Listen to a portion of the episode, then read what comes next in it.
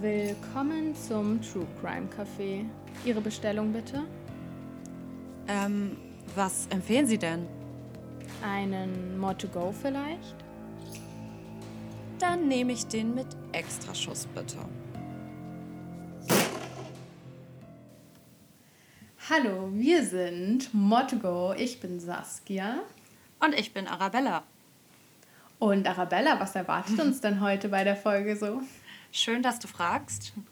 Wir sind heute immer noch beim gleichen Thema, nämlich Filme, die von Morden inspiriert wurden und allem, was so Schreckliches in der Popculture passiert, was durch wahre Verbrechen inspiriert ist. Letztes Mal habe ich einen Fall vorgestellt, dieses Mal ist Saskia an der Reihe. Und falls ihr es schon gemerkt habt, haben wir letztes Mal ein kleines Spiel gespielt mit Saskia ähm, als ich den Fall vorgestellt habe. Und jetzt quasi das Äquivalent dazu bin ich wieder an der Reihe und stelle eine Kleinigkeit vor und Saskia erzählt den großen Fall. Ihr könnt wahrscheinlich schon lesen, worum es heute geht. Heute ganz große Triggerwarnung für die ganze Folge. Aber ich denke, dass es trotzdem genauso spaßig wie auch schaurig wird. Ich ähm, bin jetzt mit meinem kleinen Fall nochmal als Intro am Start. Und zwar gibt es wieder Neues aus meiner Nachbarschaft. Es kommt endlich. Ja. Ich habe schon so lange darauf gewartet. Genau. Ich habe schon vor Monaten inzwischen Saskia erzählt, dass etwas wirklich Sensationelles in meiner Nachbarschaft mal wieder geschehen ist. Und seitdem halte ich Saskia eigentlich hin mit diesen Neuigkeiten, weil wir schon da über den Podcast geredet haben und da dachte ich mir so, mm -mm, ich will ihr das hier erzählen, dann kann man ihre Reaktion direkt aufnehmen. Vor allem, man muss bedenken, dass wir uns eigentlich halt irgendwie alles erzählen. Das ist richtig schlimm. Wir wissen irgendwie alles, was am Tag passiert ist. Und dann erzählt sie mir so, boah, ist was richtig krasses passiert, aber ich kann es dir nicht erzählen. Und ich bin wirklich die ganze Zeit so richtig on the edge gewesen, weil ich so dachte, erzähl's mir, erzähl's mir. Also jetzt, ich bin sowas von bereit. Ja. Los geht's. Also es ist nicht ganz so dramatisch wie letztes Mal, aber auch hier ist wieder die Polizei involviert was irgendwie ein treuer Begleiter in meinem Leben zu sein scheint. Also, genau, wir fangen direkt einmal an. Ich muss ein bisschen ausholen dafür, weil es etwas ist, was nicht einfach so passiert ist, sondern was sich angebahnt hat über längere Zeit. Also, ich habe ja letztes Mal schon erwähnt, dass meine Eltern in einem Mehrfamilienhaus wohnen. Und da gibt es einen Nachbarn, den wir jetzt hier Herrn H. nennen. Und der ist schon wirklich seit langem psychisch auffällig. Also kleine Background-Story dazu. Als ich ähm, in der zweiten oder dritten Klasse ungefähr war, war ich öfter halt draußen zum Spielen, as you do, ähm, mit ein paar Freunden. Und wir hatten da so eine Schaukel, die zu dem Balkon von Herrn H. hin zeigt. Und ich habe da dann so mit sieben, acht Jahren halt mit einer Freundin draußen gespielt. Und Herr H. hatte extreme Wahnvorstellungen zu der Zeit, was ich natürlich nicht verstanden habe mit meinen sieben, acht Jahren. Aber er dachte, wir wären vom Geheimdienst. Also, das hört sich so absurd an. So kleine Kinder, die da irgendwie den Nachbarn bespitzeln wollen. Aber er war davon überzeugt. Und deswegen hat er Bilder von uns, so Beweisbilder gemacht quasi, ähm, um nachzuweisen, Saskia schüttelt nur den Kopf, das ist noch gar nicht die Geschichte, das ist nur der Background. Vor allem, ich weiß ja genau, wo sich das abspielt. Also wir haben da auch schon zusammen gespielt. Ja. oh je. Also hat er dann halt Bilder von uns gemacht. Beweismaterial wollte er basically sammeln. Und wenn du mit einer Kamera Blitz mit Blitzlicht Bilder von jemandem machst, dann wendet man sich dem Blitzlicht zu. Das heißt, man guckt da halt auch hin, weil man ist verwirrt, wo das Blitzlicht herkommt. Und er hingegen fühlte sich bestätigt und dachte, ja, die gucken rein. ganz, ganz sicher. Dann gab es einen riesigen Streit. Meine Eltern wollten Anzeige erheben. Es gab, also wirklich, es gab da schon den ersten Nachbarschaftsstreit eigentlich. Er hat irgendwann eingesehen, dass das ein Fehler seinerseits war und hat sich in psychiatrische Behandlung begeben. Seitdem ist er auch eigentlich in psychiatrischer Behandlung und nimmt auch schwere Antidepressiva ein. Problem allerdings, Medikamente und vor allem Antidepressiva vertragen sich nicht allzu gut mit Alkohol. Und mhm. unser Herr H., den hat es nicht so leicht getroffen, wirklich in seinem Leben. Denn seit ein, zwei Jahren ist er eigentlich Alkoholiker. Kann man nicht anders sagen. Und halt die Kombination mit Antidepressiva und Alkohol bedeutet bei ihnen, äh, bei ihnen in dem Fall, einfach starke Aggressionsprobleme. Also er ist oft in seiner Wohnung und brüllt darum, das hört man halt im ganzen Haus. Er wirft Sachen durch die Gegend an Wände, beschimpft andere Nachbarn, schreit dann auch einfach wilde Beschimpfungen. Ich weiß jetzt nicht, ob ich hier Beispiele nennen darf oder ob wir da irgendwelche Konsequenzen von uns tragen. Deswegen lasse ich es jetzt einfach mal. Aber alles, was euch an wirklich schlimmen Schimpfwörtern einfällt, das kommt aus dem Mund von Herr H., wenn er sich in Rage geredet hat. Ui. Ja. Und darunter leidet dementsprechend auch die ganze Nachbarschaft irgendwie. Also jeder weiß es, jeder kriegt es mit, aber mit ihm darüber reden will man ja irgendwie auch nicht. Und deswegen ist die Situation, sagen wir einfach mal, ein bisschen angespannt. Und ähm, auf der gleichen Etage, die ist auch noch wichtig für diese Geschichte, wohnt außerdem Frau S. Und Frau S hat die Nase gestrichen voll von dem Verhalten. Also sie kann nicht richtig schlafen. Sie ist eh so eine, also das ist insgesamt etwas, was ich hier nochmal sagen möchte. Ich finde das Verhalten von beiden Parteien nicht gut. Also das ist sehr aggressiv, sehr offensiv.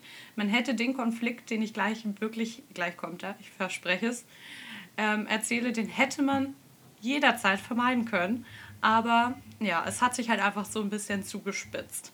Also Sie filmt ihn öfter vom Balkon aus, wenn er in Unterwäsche auf dem Balkon ist und irgendwelche Sachen vom Balkon wirft und wieder rumbrüllt.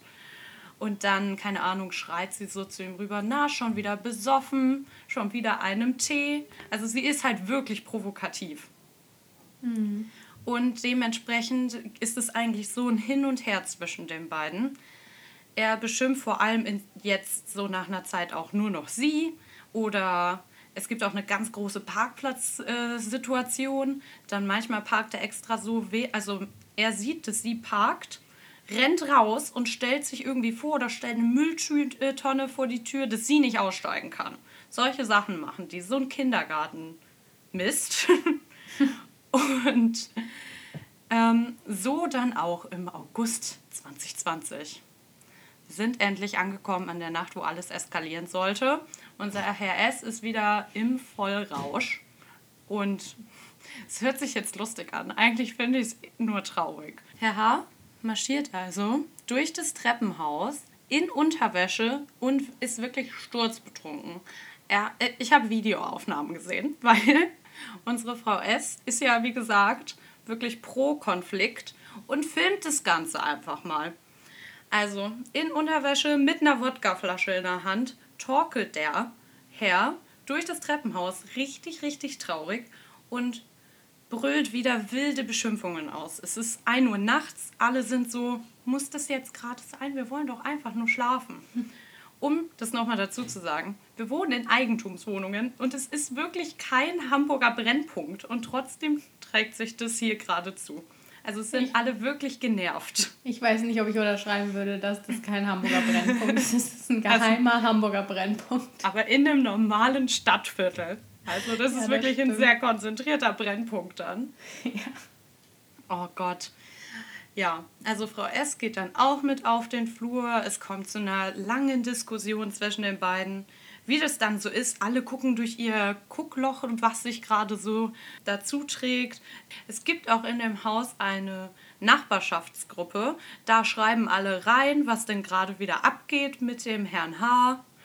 Und es kommt wirklich zu einem lauten Streit. Der eskaliert. Frau S fängt an zu filmen und beschimpft wieder Herrn H. Und Herr H., das ist auch auf dem Video drauf, geht schließlich mit geballten Fäusten in Unterwäsche nochmal. Also man kann den Herrn eigentlich nicht ernst nehmen, aber trotzdem ist es auf einmal zu so einer bedrohlichen Situation geworden. Geht mit geballten Fäusten, also auf Frau S. los, sodass dann ein anderer Nachbar dazwischen geht. Oh. Ja, dann sind auf einmal irgendwie alle Nachbarn ähm, auf dem Flur. Und ähm, Herr H. nimmt die Wodkaflasche, die er in der Hand hat, und bespritzt alle mit dem Wodka. Woraufhin dann die Polizei gerufen wurde. Die Polizei beruhigt ihn erstmal, sagt, es ist die letzte Verwarnung und wenn sie sich nicht benehmen können, dann müssen sie mit auf die Wache. Mhm. Er sagt dann aber, alles gut, ich beruhige mich, zieht sich wieder zurück, aber es war natürlich noch nicht das Ende. Er ist dann zu Hause und in der Wohnung fängt er wieder an, gegen die Tür zu treten, wieder rumzupöbeln, hämmert gegen die Tür von Frau S. und beschimpft sie weiterhin, vor allem auch wegen dieser ganzen Parkplatzsituation, was gar keinen Sinn ergibt, weil sie nur auf ihrem Parkplatz parkt. Und es wird erneut die Polizei gerufen. Auch vor der Polizei kann er sich jetzt nicht mehr beruhigen.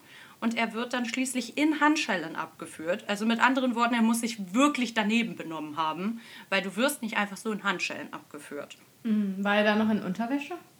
Das kann ich dir ehrlich gesagt nicht sagen. Also hast du nicht durchs Schlüsselloch gegluschert? ich habe das alles gar nicht mitbekommen. Ich war zu der Zeit nicht zu Hause. Oh, okay. ich, also ich habe es erst am nächsten Tag erfahren. Und mhm. also da kann ich dir sagen, das war aber das Thema. Ja, das glaube ich. Das ist bestimmt immer noch Thema. Ja, es gab so wie so eine kleine Sitzung auf einmal, weil meine Mutter, muss man sagen, die ist da, die ist da gut involviert, ähm, weiß, was so abgeht bei uns in dem Haus. Und deswegen, da gab es so eine kleine Sitzung mit den verschiedenen Nachbarn und wurde sich erstmal darüber ausgetauscht. Und ich denke mir so, ist das hier Desperate Housewives oder wo sind wir hier gerade? Jedenfalls ist er dann nachmittags wieder nach Hause gekommen, also hat eine halbe Nacht und einen halben Tag im Gefängnis tatsächlich verbringen müssen. Und ja, also jetzt hat er sich dann erstmal ein bisschen eingeschlossen in seiner Wohnung. Ich glaube, im Nachhinein war es ihm tatsächlich ein bisschen unangenehm, was ich auch sehr verstehen kann. Mhm, ja. Aber so wie ich das hier einschätze, war das auf jeden Fall noch nicht das Ende und es wird noch mal eine Fortsetzung geben, ehrlich gesagt, die ich dann hier auch natürlich erzählen werde, weil so wurde ja nichts gelöst eigentlich. Und wie sich die beiden Parteien auch jetzt im Nachhinein noch verhalten, also ich kriege ja vor allem mit, was die Frau S-Seite sozusagen sagt. Da, das war noch nicht das Ende. Ich oh, bin ja, sehr gespannt, ja. wie es weitergeht. Es war jetzt, wie gesagt, eher ein lustiges Verbrechen. Na. Aber ja, es ist auch ziemlich traurig, wenn man so ein bisschen drüber nachdenkt. Ich wollte gerade sagen, es ist an sich lustig, auch natürlich, wie du es erzählt hast. Aber wenn man halt bedenkt, dass er einfach wahrscheinlich eine psychische Störung aus welchen Gründen auch immer hat, ist es halt schon richtig traurig. Aber ja. Definitiv. Aber du wolltest wissen, was in der Nacht da passiert ist. Und ich hoffe, no, du wurdest nicht äh, enttäuscht. Nee, ich wurde nicht enttäuscht. Also wirklich deine Nachbarschaft. Weil ich kenne ja noch andere Stories aus deiner mhm. Nachbarschaft. Das ist halt nie langweilig bei euch. Nee, there's more to come, Leute. Da geht's noch oh. weiter. Das war so ein kleines Intro meinerseits, aber jetzt gehen wir zu nicht ganz so lustigen, aber teilweise absurderen sogar Dingen, die uns Saskia jetzt hier mal genauer erzählen möchte. Willst du loslegen, Saskia? Ich will unbedingt loslegen. Also ich muss sagen, ich freue mich irgendwie richtig, den Fall zu erzählen. Ich bin auch richtig aufgeregt, wie vor so einem Referat. Einfach weil ich es auch schon so lange angeteasert habe. Immer wenn Arabella und ich darüber gesprochen haben, war es so, oh mein Gott, der Fall ist so heftig, ich muss es dir unbedingt erzählen, das ist so krass. Und jedes Mal, wenn ich irgendeine neue Info erfahren habe, war ich so, das gibt's doch einfach nicht. Also ich war richtig schockiert. Ja, wollen wir mal beginnen. You're in for a ride, sag ich mal so. Ich bin sehr gespannt. Ich schnapp mir meinen Kaffee. Das dürft ihr allen anderen natürlich auch machen beim More to Go. Und dann geht's los. ja, ich habe auch meinen Kaffee bereit. Ich habe leider den schon fast ausgetrunken. Dementsprechend bin ich auch, wie Arabella bei der ersten Folge, ein wenig zittrig. so hört sich das. Und auch vor Aufregung natürlich. Also los geht es. Der heutige Fall beschäftigt sich mit Jeffrey Dahmer. Und er war einer der brutalsten Killer des 20. Jahrhunderts. Und schon mal als Spoiler Alert, er wurde auch Milwaukee Cannibal genannt. Cannibal, also Kannibale. So, wir wollen erstmal einsteigen, dass ich euch so ein bisschen erkläre, worüber ich heute mit euch reden werde. Und auch mit dir, Arabella, natürlich. Ich kann es kaum erwarten. Ähm, als erstes werde ich so ein bisschen seine Kindheit hinterleuchten, weil da passieren ja immer so einige Dinge, die Serienmörder zu Serienmördern machen. Und dann werden wir so ein bisschen uns seine Zeit auf der Highschool anschauen und nach und nach werden wir tiefer in seine Morde eintauchen. Ja, er hat gemordet. und zuletzt reden wir dann noch darüber, wie das alles ausgegangen ist. Wir beginnen mal mit seiner Kindheit. Jeffrey Lionel Dahmer wurde am 21. Mai 1960 in Milwaukee, Wisconsin geboren, also in der USA. Und er war der ältere Sohn von zweien. Er wuchs aber nicht wirklich in Milwaukee auf, denn seine Eltern sind kurze Zeit später, also nachdem der ähm, kleine Bruder von ihm geboren wurde, nach Bath, Ohio gezogen. Und dort lebten sie im Mittelstand. Und seine Kindheit war also weder von finanziellen Nöten geprägt, noch von Gewalt. Also oft erleben ja Serienmörder gerade in ihrer Kindheit Gewalt oder Missbrauch. Das war scheinbar überhaupt gar nicht der Fall bei ihm. Jedoch hat seine Mutter an starken Depressionen gelitten und auch an Angstzuständen und musste sogar ähm, für mehrere Wochen in eine psychiatrische Anstalt. Und sein Vater war Doktor in der Chemie. Irr. Nicht meine Wahl des Jobs, aber gut. Hell no. Und ähm, durch diesen Job war er halt sehr, sehr selten zu Hause. Und durch diese zwei Faktoren, also einmal, dass seine Mutter halt erkrankt war und dass sein Vater so wenig Zeit hatte durch den Job, zerbrach auch die Ehe der Eltern nach und nach. Und aus einem fröhlichen kleinen Dama wurde er ein schüchternerer Junge, der sich zurückgenommen hat, auch ein wenig aus der Gesellschaft. Und er begann ungewöhnlichen Interessen nachzugehen. Er ging in seiner Freizeit also nicht wie viele andere Kinder auf der Straße mit anderen Nachbarskindern spielen oder machte kleine Klingelstreiche. Er ging spazieren in der Hoffnung, am Straßenrand tote Katzen, Hunde, Vögel oder auch andere Tierkadaver zu finden und diese auch noch zu sezieren. Das etwas andere Hobby. Ja, das etwas andere Hobby. Und Arabella, da habe ich mal so einen kleinen Hintergrund für dich. Ich weiß nicht, ob du dich noch erinnern kannst, oh aber Gott. ganz früher in der Schule, ich glaube, es war ein Bio, mussten wir mal Hähnchenschenkel sezieren. Hm. Erinnerst du dich daran noch? Ich weiß nicht, ob wir es zusammen gemacht haben. Es ist schon wirklich lang her. Ich glaube, es war in der fünften oder sechsten. Wir haben das zusammen gemacht. Ich weiß es noch ganz genau. Wir waren nämlich sehr fasziniert, ekliger Fun Fact, aber wir waren sehr fasziniert vom Knochenmark. Das weiß ich noch. ja, das kann sein. Aber ich weiß nämlich noch, dass ich mich erinnere, dass ich es echt eigentlich ziemlich eklig fand. Ich glaube, ich bin sogar zwischendurch irgendwie rausgegangen. Das kann sein. Aber es kann auch sein, dass wir dann doch noch wieder da zusammengekommen sind. Also es war irgendwie eine Mischung aus Interesse, aber eher auch Ekel einfach. Ja, ich fand es eher interessant, muss ich sagen, aber. In dir ja. steckt halt das Naturwissenschaftler-Kind. das stimmt. Naja, auf jeden Fall, die erste Frage, die ich mir übrigens gestellt habe, war so, haben die da auf das Salmonellenrisiko eigentlich geachtet? Weil erinnerst du dich noch an Hygienemaßnahmen? Ich glaube, wir haben nur Hände gewaschen. Die wissen gar nicht, was Hygiene ist, glaube ich, in der Nein, Schule. Ich glaube auch nicht. Naja, wie auch immer. Ich fand es, glaube ich, damals nicht so, so nice. Arabella hat jetzt ein bisschen meine Theorie, dass ich es ganz schlimm fand, irgendwie hingeworfen, weil wir das Knochenmark scheinbar interessant fanden. Also das war mich jetzt ein bisschen unsicher. Ich habe in Erinnerung, dass ich es eklig fand, aber whatever. Auf jeden Fall erging es Dama da ganz, ganz anders. Denn der Anblick dieser toten Tiere war für ihn viel interessanter, denn er wollte unbedingt wissen, wie sie von innen aussahen. Und wie manche vielleicht schon wissen, erfüllt Dama somit zumindest einer der drei Warnsignale der McDonald-Triade. Und die McDonald-Triade ist sozusagen ein, also sind Warnsignale, drei Stück, die in der Kindheit schon so Signale dafür geben können, dass jemand später vielleicht mal Mörder, Serienmörder wird. Und zu diesen drei Punkten gehört halt einmal die Brandstiftung im jungen Alter. Dann gehört das überdurchschnittlich lange Bettnässen dazu. Und halt das Quälen oder auch Töten von Tieren. Und so hat Dame auf jeden Fall das eine erfüllt. Von den anderen habe ich jetzt nichts gehört. Ja, bitte, Arabella. Sie meldet sich gerade. ja, ich wollte nicht reinquatschen, weil wir immer uns so gegenseitig unterbrechen. Also eine Sache wollte ich noch dazu sagen zur McDonald-Triade. Die wird ja gerade so ein bisschen noch überarbeitet, sage ich mal. Einfach weil es tatsächlich eher Warnhinweise auf Kindesmisshandlung sind. Ja.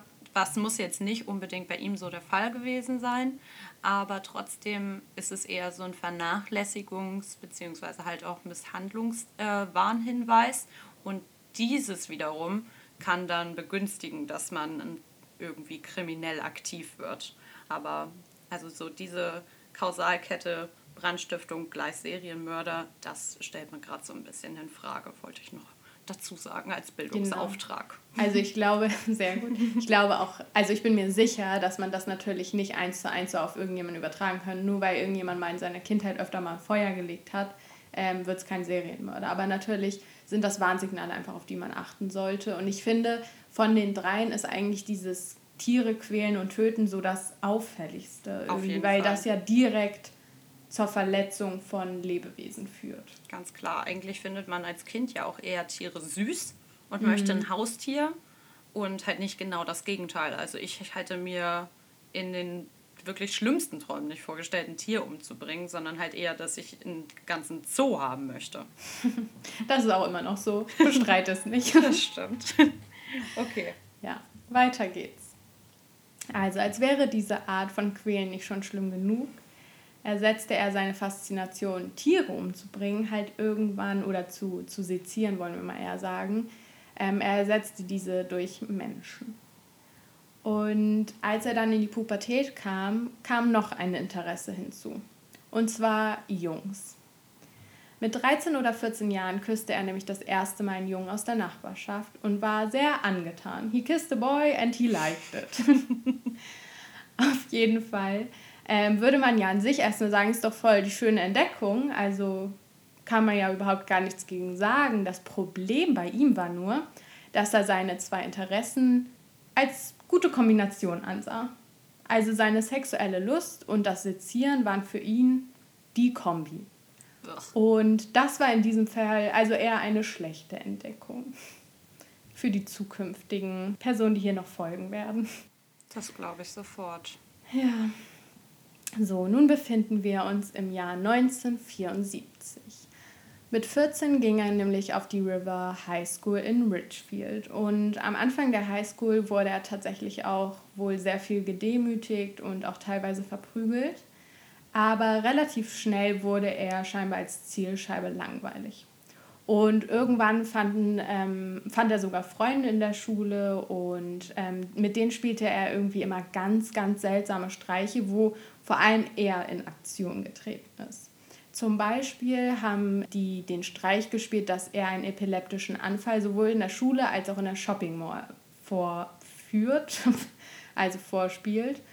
Und ähm, das war ein wirklich ganz seltsamer Streich. Ein anderer war, dass er in jedem Clubfoto im Jahrbuch auftauchen wollte. Also Clubs sind in Deutschland in Schulen, glaube ich, sowas wie Wahlpflichtfächer oder. Oder AGs? AGs, ja, genau, AGs, sowas. Also bei uns gab es zum Beispiel irgendwie Sanität, also so Ersthelfer oder ich glaube sowas wie Töpfer AG oder Spieler AG. Also sowas, ich glaube, in Amerika ist das noch um einiges öfter vertreten. Genau, eigentlich war er nämlich in keiner dieser Clubs, doch auf den Jahrbuchfotos dachten die, es wäre ja witzig, wenn er auf jedem wäre. Das ist natürlich aufgeflogen und so wurde sein Kopf in jedem Bild geschwärzt. Und so halt auch gedruckt. Und im Nachhinein, im Nachhinein wurde immer wieder gesagt, dass dieses Ausschwärzen halt seine unauffällige und missachtete Existenz darstellt.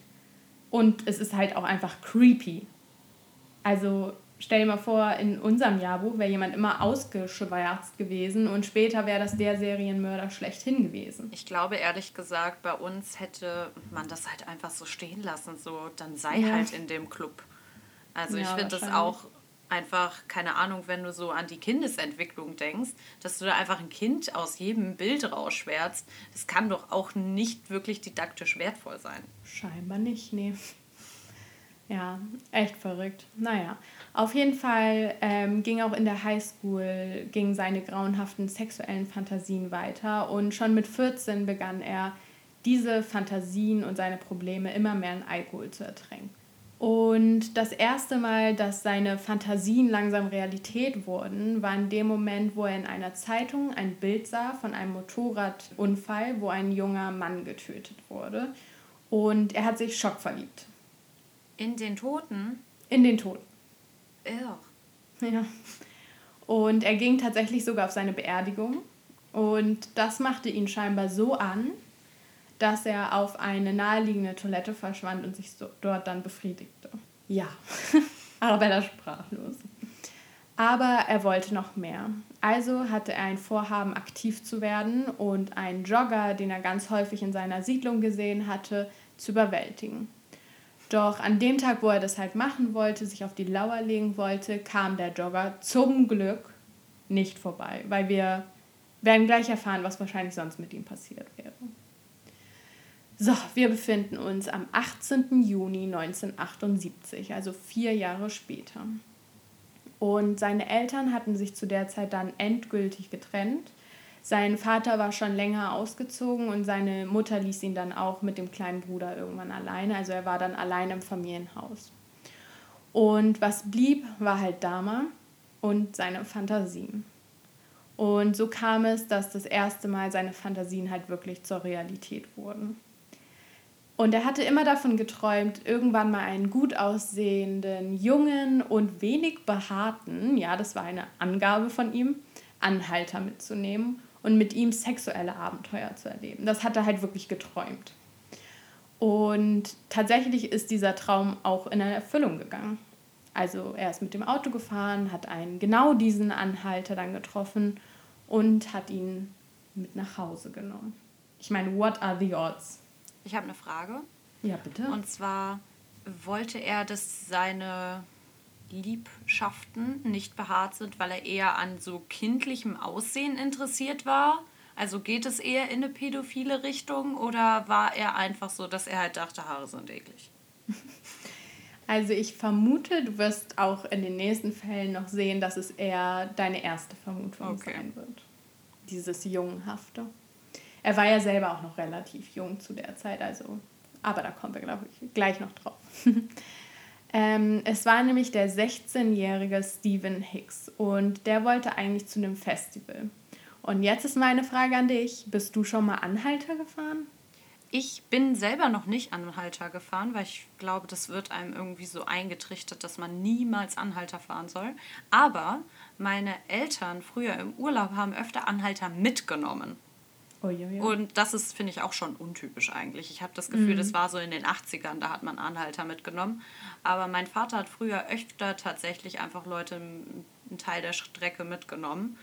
Mhm. Er hat aber darauf geachtet, dass es irgendwie, und auch das heißt ja nicht unbedingt, dass es dann nicht passiert, aber er hat eigentlich nur Frauen mitgenommen und wir waren ja auch eine Familie, deswegen wiederum war es für die Frauen nicht so gruselig.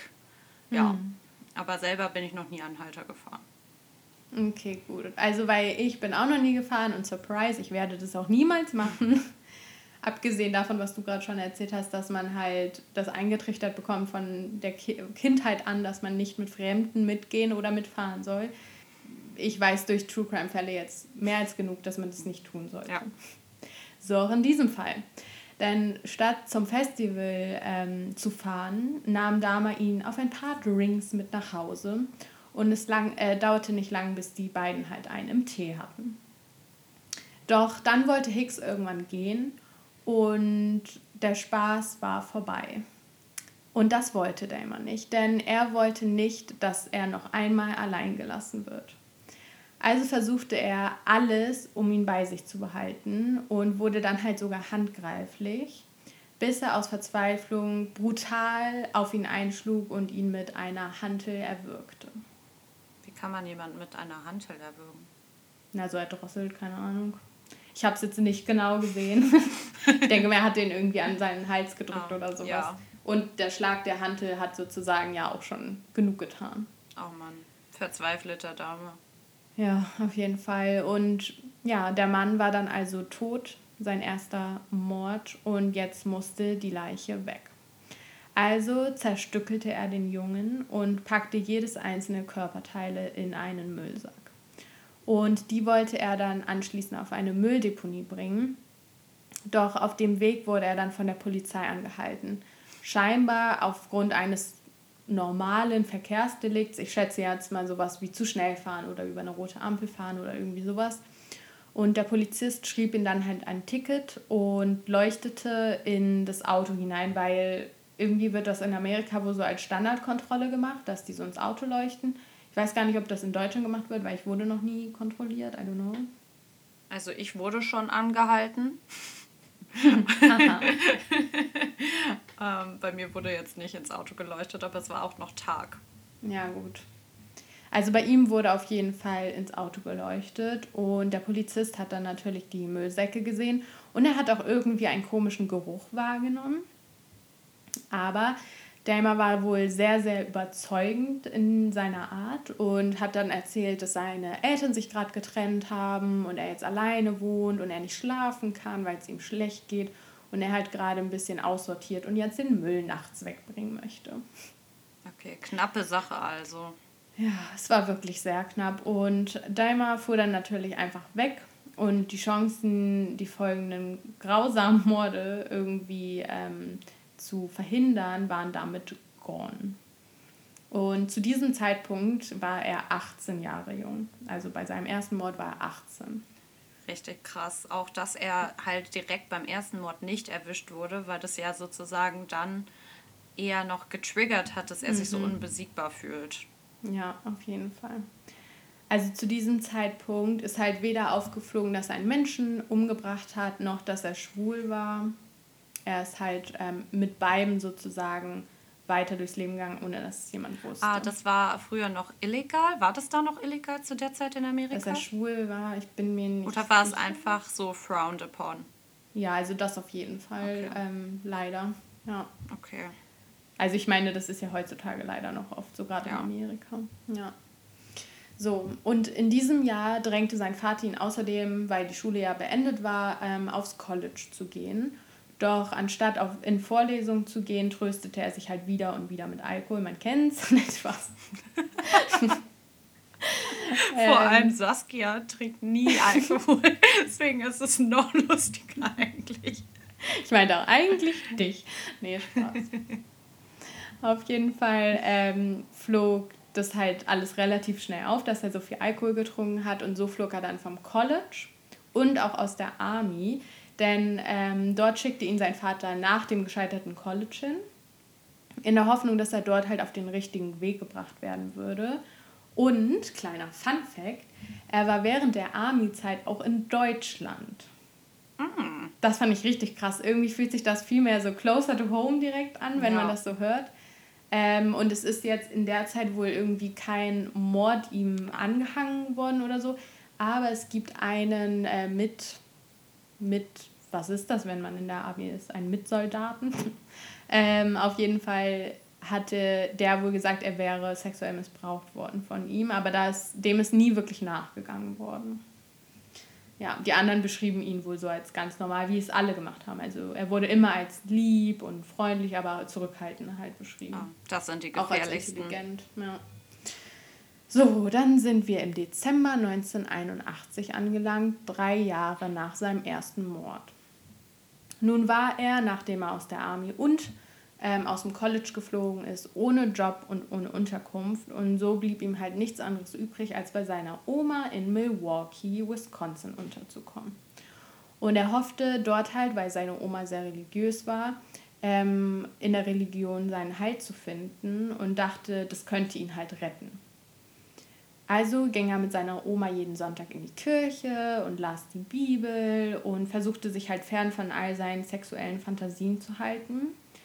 Doch in seinen Gedanken drehte sich halt weiter alles so um Männer, Gewalt, Sex und Tod. Und der Druck dahinter, weil er es halt so runtergeschluckt hat die ganze Zeit, wurde halt immer größer.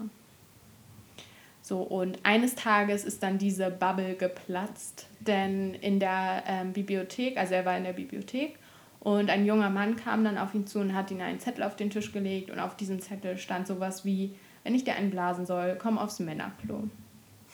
Und nach seiner Aussage war das halt total der Triggerpoint, weil er die ganze Zeit versucht hat, da nicht dran zu denken und das irgendwie zu unterdrücken und mit Religion irgendwie einen anderen Weg zu finden. Aber als er dann angesprochen wurde, war es vorbei. Und er hat das Angebot zwar nicht angenommen, aber er wurde dann wieder aktiv. Also war für ihn seine Sexualität wirklich immer ans Töten dann geknüpft. Ja. Okay. Er hat das irgendwie immer miteinander verbunden. Ähm, seit der frühesten, frühesten Kindheit, genau. Okay. Und es begann dann ähm, damit, dass er in eine Schwulensauna immer wieder gegangen ist. Und dann hat er, ich wusste auch nicht, dass es sowas gibt. Du guckst gerade so, ich wusste es auch nicht, aber scheinbar gibt es sowas. Auf jeden Fall hat er seine Opfer dann in die Umkleiden gelockt und hat denen halt dort Drogen eingeflößt und äh, mit ihnen sexuell, sexuelle Handlungen vorgenommen, während die halt unter Drogen waren. Und seine sexuellen Vorlieben, in denen war er sehr, sehr egoistisch. Also er wollte immer der Geber sein und nie der Empfänger. Er hatte halt gar keinen Bock auf irgendeine Kritik oder Zeitdruck oder irgendwelche Ansprüche. Er wollte das machen, was er mag. Und Sex war für ihn auch einfach Kontrolle für einen anderen Menschen zu haben. Und ich finde, das sagt schon viel aus, wenn das da seine Vorstellung davon war. Sehr dominant. Ja, so kann man sagen. Als dann rauskam, was er so in der Sauna trieb, ähm, durfte er das natürlich nicht mehr weiter so machen. Also er durfte die Sauna nicht mehr betreten. Und so suchte er sich einen nächsten Tatort. Und jetzt ist meine Frage, warum schon wieder, warum, wenn man ihn fasst mit dem, was er tut, was ja offensichtlich illegal ist und nicht vertretbar, warum macht die Polizei da nichts? Oder die Saunabesitzer oder wer auch immer.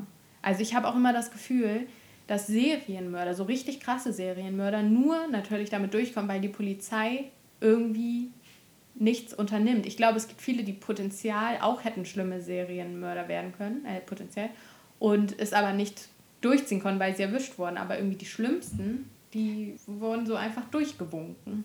Ja, ich glaube, das Problem ist, dass du sehr wenig Handlungsspielraum hast, in dem Sinne, dass du nicht einfach auf Bauchgefühl reagieren kannst.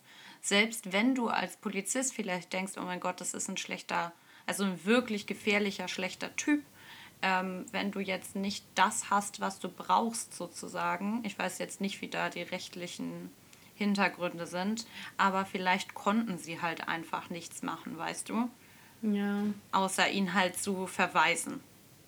Ja, das stimmt. Also ich meine, gut, im Nachhinein kann man eh immer viel sagen, ja. sozusagen. Man war ja auch nicht dabei, aber du wirst im Folgenden noch sehen, dass mein Anklagepunkt weiter bestehen bleibt. Ja, das ist ja oft so, dass man sich denkt, warum haben sie nichts gemacht? Ja, bei Zodiac war das ja, ja auch komplett Katastrophe. So, auf jeden Fall ließ sein nächstes Opfer nicht lange auf sich warten. In einer Kneipe lernte Dahmer dann nämlich einen weiteren Mann kennen und nahm ihn mit auf sein Hotelzimmer. Das war nämlich sein nächster Plan.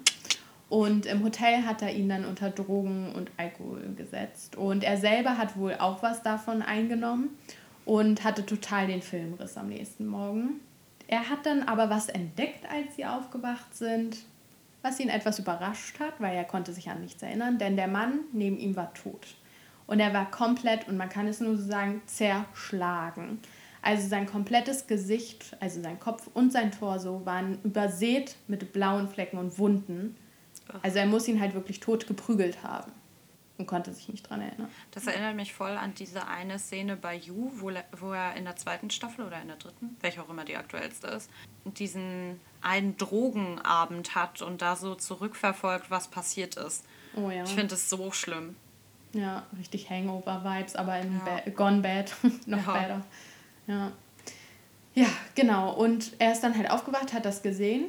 Und anstatt sich zu fragen, was da hier gerade passiert ist, dachte er so, Jupp, ich denke, das war ich. Ich würde es mir zutrauen.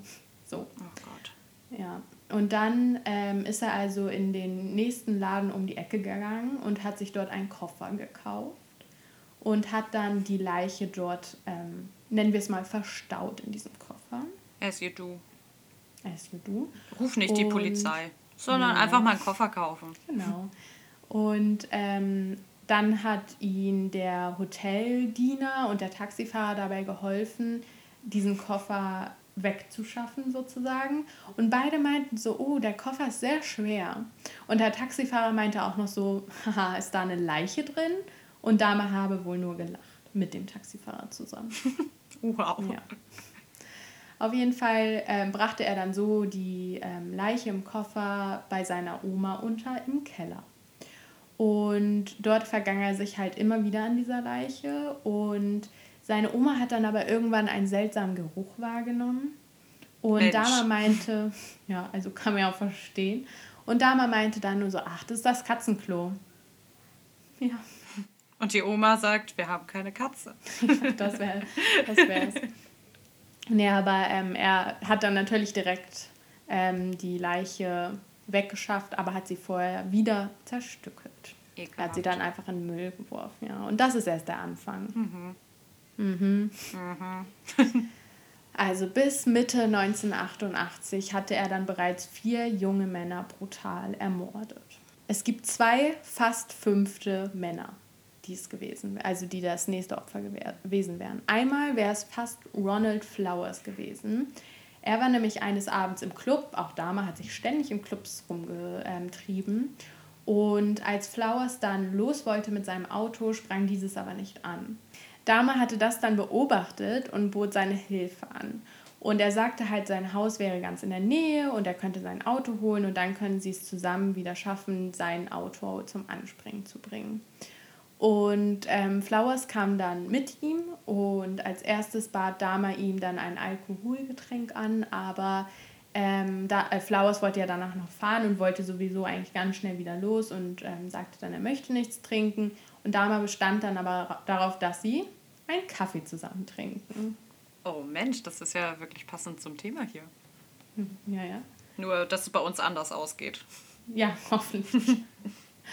Auf jeden Fall tranken sie dann diesen Kaffee zusammen und in diesem Kaffee befanden sich Tabletten, welche Flowers halt bewusstlos werden ließen. Und als er wieder wach wurde, wusste er überhaupt nicht, was mit ihm passiert war. Aber irgendwie schmerzten seine Muskeln ganz, ganz komisch und er hatte halt Druckstellen um den Hals herum. Und spätestens, als er dann sah, dass seine Unterwäsche verkehrt herum war, wusste er eigentlich auch, was mit ihm passiert war. Flowers jetzt. Genau, Flowers. Ah, ja. Nee, Dama war immer bei vollem Bewusstsein, leider. Ähm, er meldet, also Flowers meldete das dann natürlich sofort der Polizei und es stand aber Aussage gegen Aussage, denn die Polizei wusste halt nichts von irgendwelchen Vorstrafen oder so von Dama. Und er hatte dann behauptet, dass der Flowers, also ein Freund von ihm, betrunken wäre und dass die Sex hatten und so und das war alles einvernehmlich. Und deshalb glaubte man Flowers halt nicht. Und ich glaube, es ist nicht ganz unbedeutend, dass Flowers halt dunkelhäutig war. Ah. Und ja, also wow. es wird auch noch ähm, weiter so gehen, denn viele, fast alle seiner Opfer waren halt dunkelhäutig.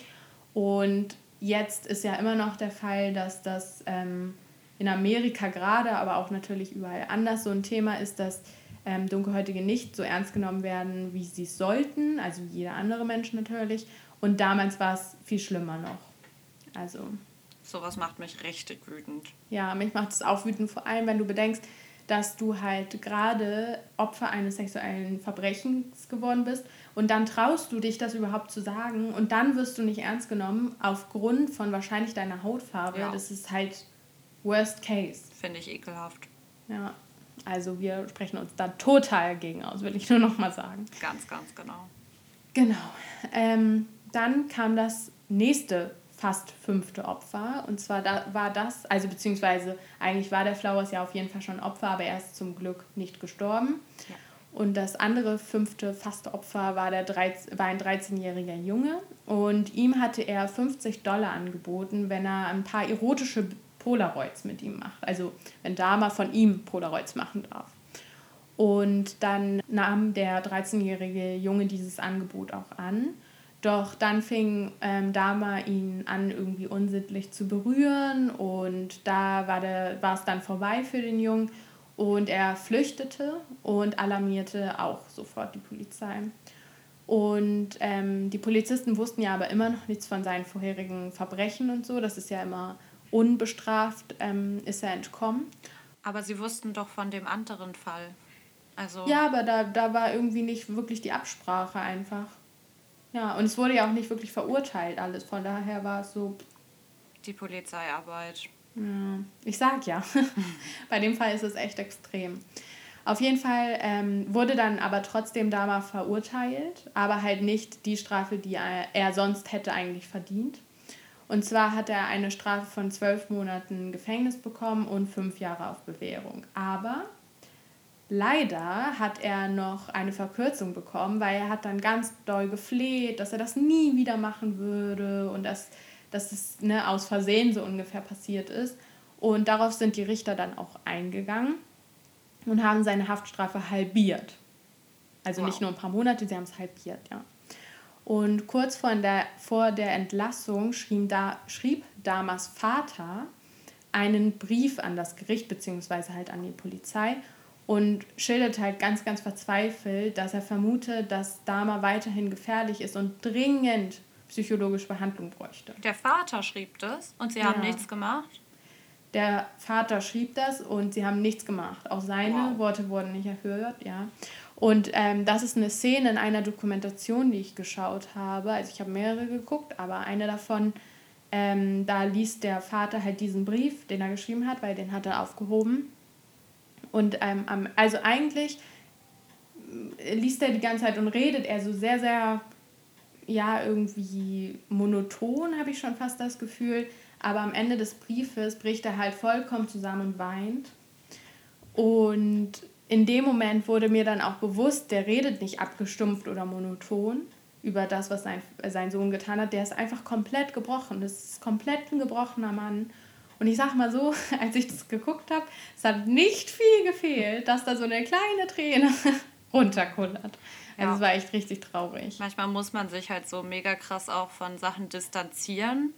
Einfach mhm. damit es dich halt nicht bricht. Vielleicht redet ja. er sonst auch halt einfach so, damit es nicht so an ihn rangeht und ihm nahe geht. Genau, und es waren ja auch schon viele, viele Jahre vergangen ähm, nach den Taten damals, als er dann dieses Interview gab und so. Aber ja, also ganz gruselig irgendwie mit anzusehen und richtig traurig vor allem. Genau. Und wie man es schon erwarten kann, er hat nicht, also Dama hat natürlich dieses Versprechen und dieses Flehen überhaupt nicht eingehalten. Im Gegenteil, jedes Mal, wenn er halt der Polizei kam, wie du auch schon vorhin gesagt hast, fühlte er sich halt einfach noch viel bestärkter in seiner Art und Weise, wie er handelt und sein Verlangen wurde noch viel größer. Und nach seiner Haftstrafe brauchte er dann aber eine neue Unterkunft, weil bei seiner Oma konnte er natürlich nicht mehr wohnen, die hat das ja auch alles mitbekommen. Und somit zog er in sein erstes eigenes Apartment, das Oxford Apartment 213. Und ab seinem Einzug war das halt ein Ort, an dem wirklich Schlimmes geschehen sollte. Wenn du denkst, es sind schon schlimme Sachen passiert, es sind noch schlimmere Sachen passiert, leider. Und er war halt immer wieder in Clubs auch unterwegs, wie er es auch schon vorher gemacht hat. Und scheinbar war er auch wirklich gut aussehend. Also ich habe ja auch mir Fotos von ihm angeguckt. So in der heutigen Zeit würde ich nicht mehr sagen, dass er gut aussieht. Auch vielleicht einfach nicht mein Typ. Aber ähm, viele haben wohl gesagt, er sah sehr, sehr gut aus und hat halt richtig viele Typen abgeschleppt, auch tatsächlich. Er brachte zwar nicht jeden um und nicht jeder von ihnen war homosexuell, nicht jeder von ihnen war dunkelhäutig, aber diese drei Sachen trafen trotzdem sehr oft zu. Und zum Beispiel ein weiteres Opfer war Eddie Smith. Und er war ein Freund von dem Barmann aus Damas Stammlokal. Und auch ihn fotografierte er in wirklich ganz seltsamen Posen, auch als er halt schon tot war. Er sah es halt irgendwie als eine Art Kunst. Er fand das sehr ästhetisch, die toten Körper. Das ist mm, meiner Meinung nach ein sehr komisches Verständnis von Kunst, aber. Ja, ja ich finde es auch komisch. Und da kann man auch nicht sagen, Kunst ist Kunst. Das ist einfach nur ekelhaft. Kunst ist ekelhaft. Kunst ist ekelhaft. Auf jeden Fall kann man allgemein zu seinen Morden sagen, dass er halt sehr, sehr oft Körper noch aufhob. Und er hat sie aufgehoben, indem er sie zum Beispiel in eine Badewanne gelegt hat, die mit Eis gefüllt war, sodass er dann nach der Arbeit nach Hause kommen konnte und sie, also die Leichen, noch neben sich legen konnte und sich weiter an ihn vergehen konnte. Und was ich auch unglaublich finde, in einem Interview hat Dama gesagt, ja, ich musste immer sehr, sehr kalt duschen, damit das Eis nicht schmilzt, aber das habe ich auf mich genommen. Wie nobel von dir, wow. Ja, oder? Ich finde es auch ganz nett von ihm. Und wie ihr wisst, ist das jetzt schon die Mega-Trigger-Folge, weil halt einfach alles ein Mega-Trigger ist in dieser, in dieser Folge. Also da passiert alles Schlimmes, was man sich vorstellen kann. Aber ich werde jetzt noch ein bisschen mh, hm, grafischer. Jetzt ja. geht's los. Ja, auf jeden Fall ähm, liebte er es nämlich, die Leichen zu zerstückeln und diese Organe, die ähm, in Arabella trinkt gerade, setz ab.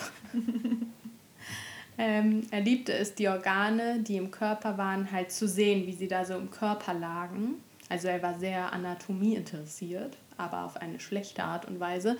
Und er hatte einfach das Verlangen, dass er diese mm, Menschen, die es ja nicht mehr wirklich war, in sich spüren wollte. Und so geschah es, dass Dama begann, Teile seiner Opfer zu essen. Man sagt auch, dass er kurz vor seiner Verhaftung sich fast nur noch von Fleisch ernährte, seiner Opfer.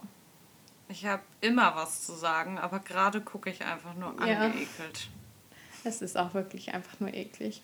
Und ich finde, daran merkt man auch einfach, wie sich so über die Jahre hinweg seine Taten einfach immer verschlimmert haben. Und er brauchte das einfach, um weiterhin hm, diese sexuelle Befriedigung zu bekommen. Ähm, er hat ja angefangen halt nur in Anführungsstrichen mit Tieren oder Sachen zu beobachten. Dann ist er halt wirklich selber auch aktiv geworden, hat Menschen umgebracht, missbraucht, hat dann irgendwann Fotos gemacht und jetzt ist er halt sozusagen auch zum Kannibalen geworden. Und das war auch wieder aufgrund dessen, dass er es halt sexuell erregend fand. Ja. Also fand er es nice, ja. Leute zu essen. Auf jeden Fall. Und das hat ihn befriedigt. Okay. Ja.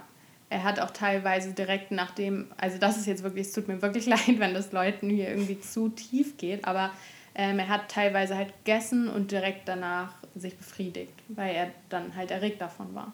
Ach. Ja. Dann gibt es jetzt noch einen kleinen Fakt, den ich ganz interessant fand bei der Recherche. Und zwar war da ein Rechtspsychologe in dem Fall zuständig, also nicht nur einer, es waren ganz viele, aber der eine hatte dann gesagt, dass Menschen Gegenstände, die glänzen, eher sexuell anziehend finden als matte Dinge. Und das finde ich sehr, sehr interessant, weil ich erst so dachte, okay, also da habe ich halt noch nie drüber nachgedacht, aber wenn man mal so unsere Gesellschaft anguckt und was als erotisch gilt, also so jetzt an Oberflächen oder Stoffen, ist es Leder, Seide, Samt, das ist ja alles so mit Erotik oft verbunden. Und deshalb stimmt wahrscheinlich seine Theorie da schon. Bei Dama war nur das Problem, dass er halt nicht Stoffe, die glänzend schön fanden, sondern den Glanz der Organe.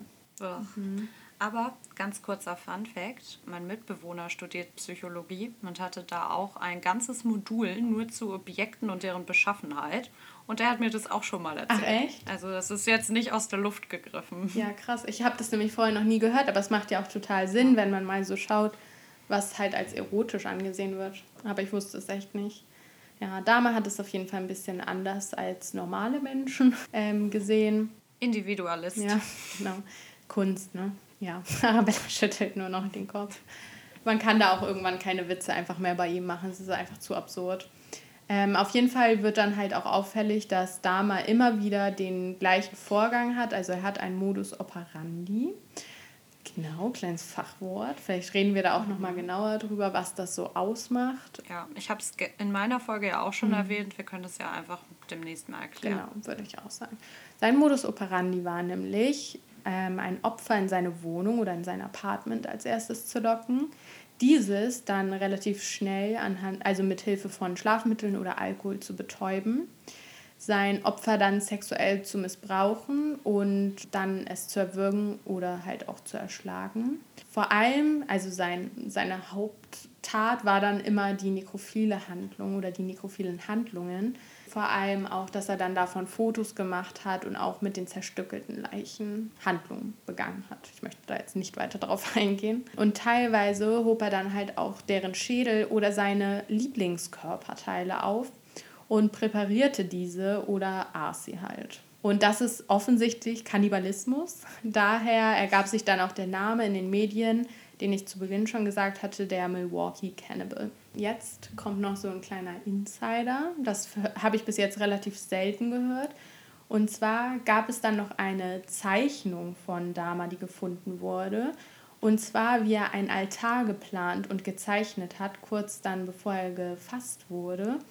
Ähm, und diesen Altar wollte er mit Hilfe von Knochen und Schädeln seiner Opfer erbauen. Und das habe ich dann auf Reddit noch mal ein bisschen durchgelesen. Und es gibt etwas ganz Absurdes dazu. Wenn du nicht schon denkst, das ist absurd, dann gibt es jetzt noch was Absurderes. Und zwar hat sich das ein Mensch, ich glaube, es ist eine Frau, nach dem Bild zu urteilen, einfach komplett über ihre Seite des Torsos tätowieren lassen, diese Zeichnung. Es sieht aus wie eine Kinderzeichnung von einem Altar mit Knochen und, und ähm, Köpfen oder halt Schädeln. Und das hat die Person sich tätowieren lassen, scheinbar. Also ich weiß natürlich nicht wirklich, ob das echt ist, aber es sah schon aus wie ein echtes Tattoo. Auch halt so leicht gerötet, noch so ganz weird. Ich habe da eine Frage zu. Eine ja. nur. Warum? Ja, das, Was zur Hölle? Das kann ich dir leider auch nicht beantworten. Also sonst hätte ich ja vielleicht auch so ein Tattoo. Aber meine also Frage an dich ist, an was ja. erinnert dich das? Weil ich hatte direkt was im Kopf, als ich von diesem Altar gehört habe. Ich denke die ganze Zeit schon, die ganze Folge lang, an eine von Saskias und meinen Lieblings-Creepy-Serien. Ich weiß aber, dass es nicht die Inspiration dafür war, sondern dass es ein anderer Killer war. Mhm. Deswegen wollte ich dazu nichts sagen. Aber es handelt sich um Bates Motel. Oh ja, weil das habe ich sofort gedacht, als ich diese, von diesem Altar gehört habe. Da dachte ich halt so, ja. okay, safe Bates Motel. Das ist halt eins zu eins das aber es ist ja mhm. scheinbar nicht die Inspiration davor gewesen, äh, davon gewesen. Aber ich sag mal so, es sind scheinbar mehrere Leute auf die Idee gekommen, dass so ein Altar was ganz ne, Nettes wäre. Wir sagen Nein zum Altar. Nicht zu so einem zumindest. Wir sagen Ja zu Bates Motel, was sehr gute Serie, aber bitte nicht in Real Life nachmachen und bitte auch nicht auf den Thorax tätowieren lassen. Bitte nicht. Auf jeden Fall weiter geht's. Wir befinden uns jetzt im November 1990 und da hatte Dama bereits dann schon neun junge Männer getötet. Also es häuft sich. Und jetzt kam wohl sein allergrausamster Wunsch, denn er wollte sich jetzt einen Sexzombie erschaffen. Ja. Er wollte einen, eine Person so präparieren, dass er für immer bei ihm bleiben würde und er so keine weiteren Menschen mehr töten müsste. Nachhaltigkeit. Ja, genau, nachhaltig. Immer nachhaltig bleiben. Wir sind so schlimme Menschen. es tut mir leid. Ich habe auch sofort angefangen zu lachen, weil ich wusste, das ist unangebracht. Ja, ich war eine Verzweiflungslache. Wir sind einfach verzweifelt. Unser Hirn kann nicht gerade aufnehmen, was hier passiert. Das ist der Grund. Auf jeden Fall bohrte er den Opfern ein Loch in die Stirn bzw. in den Frontallappen und spritzte Säure hinein. Er merkte doch relativ schnell, dass das halt nicht funktioniert. Also er hat das insgesamt bei vier Leuten probiert. Nach dem Tod oder während sie noch Na, gelebt haben? Ähm, ja, doch, sie haben noch gelebt. Sie haben noch gelebt. Genau, aber er hat halt relativ schnell gemerkt, dass es nicht funktioniert. Ähm, nach der ersten Person direkt schon. Und deshalb hat er dann ähm, eine neue Technik ausprobiert, und zwar, dass er die Säure verdünnt. Teilweise auch mit kochendem Wasser. Das wollte, diese Technik wollte er dann ausprobieren an dem 14-jährigen Conray. Der konnte aber, wie auch immer, nachdem Dama es ausprobiert hat, noch entkommen. Und er lief dann sozusagen der Polizei in die Arme. Dann hat die Polizei irgendwie versucht, ähm, den zu vernehmen, beziehungsweise hat versucht herauszufinden, was da gerade passiert. Aber Dama kam dann ganz schnell wieder zur Situ Situation dazu und meinte, ja, das ist, ein Freund, das mein Freund und der ist betrunken, der will nur weglaufen, ich kümmere mich um ihn. Man muss nochmal sagen, der Junge war 14, er sah aber scheinbar schon älter aus, zumindest für die Polizei, weil sonst wäre ja man sich ganz sicher mit einem älteren Herren darf kein 14-Jähriger, also die dürfen ja gar nicht zusammen sein, aber es ist wohl nicht aufgefallen. Auf jeden Fall hat dann die Polizei tatsächlich Conway zurück zu Dama nach Hause gebracht. Are you kidding? Nein, leider nein. Oh und dann, kurz nachdem die Polizei wieder weg war, hat Dama ihm dann die zweite Spritze gegeben und ähm, Conway starb sofort. Aber ich verstehe nicht so richtig, was da sein, sein Ziel ist mit der Säure. Will er die einlegen? Ist, also ist das sein Hintergedanke? Nee, also nee, er möchte, er denkt, er kann einen Zombie erschaffen dadurch. Also er will, also es ist nichts Logisches, was du dir jetzt erklären kannst, was er da machen möchte. Okay, weil theoretisch würde ich behaupten, also das hört sich jetzt ganz schlimm an, aber eigentlich ist er ja auch naturwissenschaftlich interessiert. Ja. So, wenn man es jetzt mal so ganz grob runterbricht und das alles ausblendet, was er tut. Ja. Und dann muss er sich doch irgendwie was dabei gedacht haben mit der Säure. Also er muss ja irgendwie ein Ziel gehabt haben, dass er denkt, keine Ahnung, die sterben dann, aber die Organe bleiben erhalten und verwesen nicht. Ja. Oder was hat er sich da so bei gedacht? Ich glaube, er wollte halt, er hat es auch am Anfang halt geschafft bei manchen dann, dass die so bedämmert die ganze Zeit waren, weil sie natürlich Ach, super oh verletzt Gott, das waren. Das ist ekelhaft. Und ich glaube, diesen Zustand sah er schon so ein bisschen als sein Sklave so. Also wollte er sie vielleicht gar nicht wirklich umbringen, sondern einfach unwillig genau. machen, sozusagen, dass er einfach die ganze Zeit mit denen machen kann. Genau, er, er wollte die nicht umbringen. Ach so, ich dachte, er wollte sie konservieren. Das ist ja noch schlimmer. Mhm. Er oh, wollte einen Zombie okay. erschaffen.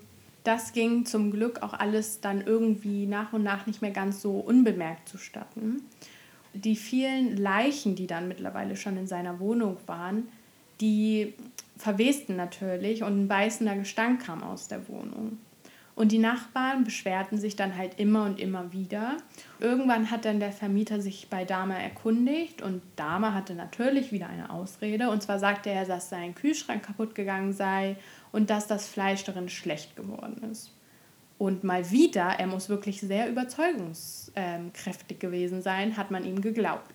Was da aber eigentlich unter anderem so gestunken hat, war, dass er eine Tonne in der Wohnung hatte und diese Tonne hatte er in einem Baumarkt gekauft. Das ist so eine blaue, große Tonne. Ich weiß gar nicht, was man da sonst drin lagert. Wahrscheinlich irgendwie Regenwasser. Also ein bisschen wie so eine Regentonne.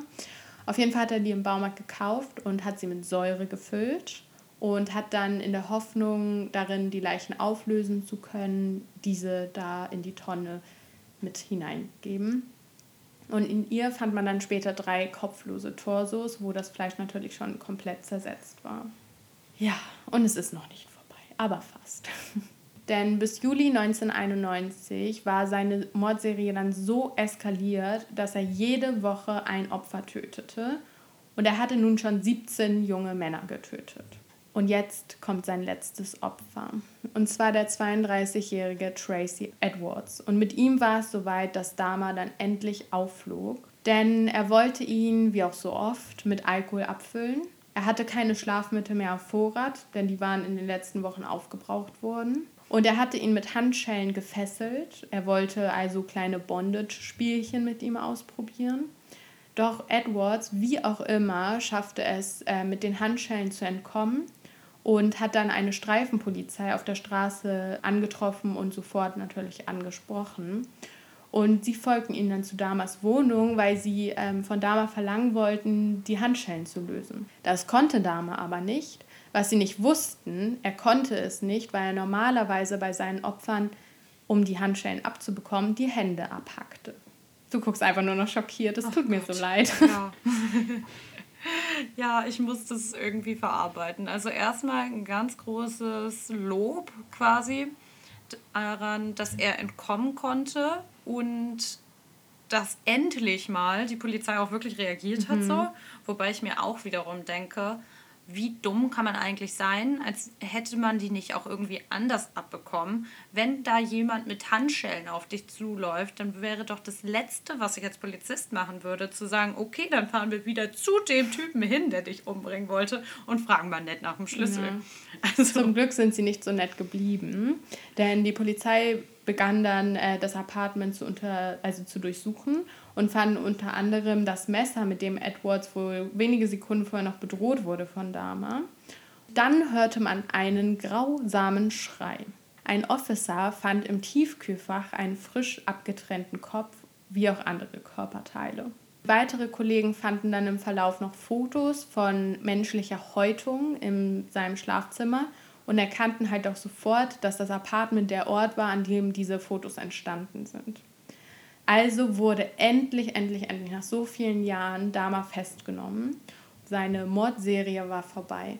Und insgesamt wurden im Apartment Überreste von 15 jungen Männern gefunden. Das muss man sich einfach das mal vorstellen. So Auch die arme Polizei, die das dann gefunden ja. hat, die armen Opfer. Es ist wirklich furchtbar. Voll Sie fanden dann auch noch etliche Polaroid-Bilder, ich glaube irgendwie um die 70 dort waren halt, wie ich es schon erklärt hatte, die Leichen drauf zu sehen in wirklich ganz unnatürlichen Positionen irgendwie. Und es gibt auch ein Video davon, wie, ähm, also mit Fotos und so hinterlegt, wie die dann damals die ganzen Beweise aus dem Apartment rausgeholt haben. Und dort sieht man halt unter anderem, wie diese Tonne, diese blaue Tonne ähm, aus dem Apartment getragen wurde. Und da hatten alle so gelbe Sicherheitsanzüge und so an. Und das ist man sieht das ja und man weiß ja, was da drin ist, aber es ist so surreal, wenn man es sieht, weil man es einfach nicht, man kriegt es einfach nicht in seinen Kopf und ich bin auch ganz froh, ehrlich gesagt, dass ich es mir nicht vorstellen kann. Dama half dann tatsächlich auch bei der Ermittlung. Er identifizierte alle seine Opfer und beschrieb ganz detailliert auch sein Vorgehen während der Taten. Und ähm, seiner Aussage nach machte er das nicht, um sich irgendwie zur Show zu stellen, sondern er wollte den Zurückgebliebenen einfach helfen und ihnen Klarheit verschaffen. Das glaubt er doch selber nicht. Hm. Auf jeden Fall habe ich dann, ähm, ich habe ja schon erzählt, ich habe viele Dokus geguckt, wo ich habe mich Stunden damit beschäftigt. Und eine Doku, die kann ich sehr, sehr empfehlen, ähm, war Jeffrey Dahmer, Mind of a Monster. Und aus der habe ich auch insgesamt sehr, sehr viele Infos genommen. Und unter anderem wurde dort ein Nachbar von ihm interviewt. Die hatten sich wohl auch so ganz gut verstanden wie gesagt, Dama war nie wirklich aufgefallen, war immer sehr freundlich wohl. Und in der Nacht seiner Festnahme klopften sie dann bei diesem genannten Nachbarn, um ihn zu evakuieren. Und die Polizei sagte dann elf. Der Nachbar fragte, was elf? Richtig, was elf? Und der Polizist sagte dann elf Schädel der Opfer. Das hat er dem einfach gesagt? Ja, scheinbar ich, ich glaube, der Polizist war selber so neben der Spur, dass er einfach nur schockiert ja. war. Auf jeden Fall war der Nachbar offensichtlich fassungslos, dass ein Mensch, den er kannte und eigentlich auch mochte, halt sowas tun konnte, ohne dass er es gemerkt hat. Ich meine, stell dir das mal vor. Du kriegst ja bei dir alles mit. Stell dir mal vor, sowas würdest du nicht mitkriegen. Ja, vor allem, wenn man sich gut mit den Leuten versteht, so. Ja. Und er schien ja auch sehr charismatisch gewesen ja. zu sein und überzeugungsfähig dann erwartest du es ja gar nicht. Mhm. Und ich glaube, dann stellst du einfach alles und jeden in Frage, wenn du dann sowas auf einmal erfährst. Ja. Der Nachbar hat halt auch gesagt, dass sein ähm, Apartment, also die waren da wohl auch mal drin, dass das halt immer relativ aufgeräumt schien und jetzt nicht super unordentlich, also halt so ein ganz normaler Single-Haushalt. Das Einzige, was ihm halt auch aufgefallen ist, ist, dass es komisch roch. So, und jetzt fragt man sich, wie konnte das überhaupt alles geschehen? Und abgesehen davon, dass halt viele, viele Fehler passiert wurde und die Opfer aus welchen Gründen auch immer nicht ernst genommen wurden, gab es auch noch ein paar andere Punkte. Und zwar zum Beispiel, dass die Auflagen der Bewährung von der Strafe, die er da ähm, dann einmal bekommen hatte, halt nicht eingehalten wurden. Also weder angekündigte noch unangekündigte Besuche fanden statt, wie sie eigentlich angeordnet waren. Und er hatte auch Termine bei, einer, äh, bei einem Psychologen und die hat er auch wahrgenommen. Aber dem Psychologen fiel irgendwie überhaupt nichts Auffälliges auf. Und er war teilweise direkt, nachdem er Menschen zerstückelt hatte, bei diesem Psychologen und es fiel wohl nicht wirklich auf. Dazu habe ich noch eine Frage. Mhm. Ähm, ich weiß nicht, inwiefern du da einen Einblick bekommen hast, aber das, was du so schilderst, zeigt ja auf jeden Fall psychopathische oder soziopathische Züge. Mhm. Gibt es da genauere Infos nach seiner Festnahme dann? Ja, also da gehe ich auch noch mal minimal drauf ein, aber es wurden sehr, sehr viele psychische Störungen, unter anderem auch die, ähm, die du gerade gesagt hast, gefunden sozusagen. Ähm, ja, also er hatte viele psychische Störungen. Nekrophilie ist ja auch schon eine Störung beispielsweise, aber auch ähm, Psychopathie. Und die Polizisten, welche ähm, zum Beispiel den Conray nicht ernst genommen hatten, wurden dann auch von ihrer Arbeit befreit, aber durften dann kurze Zeit später einfach weitermachen, als wäre nichts passiert. Und ich sag mal so, ganz neue Situation in den USA, oder? Oh Mann. Ich finde es schön, dass die ähm, Polizei und die Regierung dazugelernt haben seitdem. Ja. Nicht. Nicht. Genau, auf jeden Fall kann man halt noch dazu sagen, dass er zwar in seiner Kindheit vernachlässigt wurde, was auch schlimm ist und es gab auch psychische Störungen in seiner Familie, aber ohne das jetzt irgendwie runterspielen zu wollen, das gibt einem halt nicht das Recht oder irgendeine Entschuldigung dafür, was er getan hat und das tut nichts meiner Meinung nach. Definitiv. Genau, nicht. und außerdem hatte er ja sonst eine wirklich wohlbehütete Kindheit. Also er hatte, wie gesagt, nie finanzielle Schwierigkeiten. Er konnte schulische Bildung genießen und auch physisch war er eigentlich immer gesund. So. Von daher ist das für mich irgendwie alles unklar, wie das so kommen konnte. Aber natürlich kann man auch nicht in ihn reinschauen. Am 30. Januar 1992 begann dann die Gerichtsverhandlung im Milwaukee Country Safety Building. Als Dame an diesem Tag das Gericht betrat, wurde es sofort komplett still. Keiner wagte es, irgendein Wort auszusprechen. Und was seltsam war, man konnte auch Szenen davon sehen, es war halt so, dass sein Aussehen überhaupt nicht mit dem übereinstimmte, was man von ihm wusste. Also er sah halt wirklich relativ unschuldig aus. Du musst dir vorstellen, er war blond, hatte irgendwie etwas längeres Haar, hatte oft so eine wie so eine Hornbrille auf. Es war halt auch noch ein ganz anderer Style damals, so in den 80ern.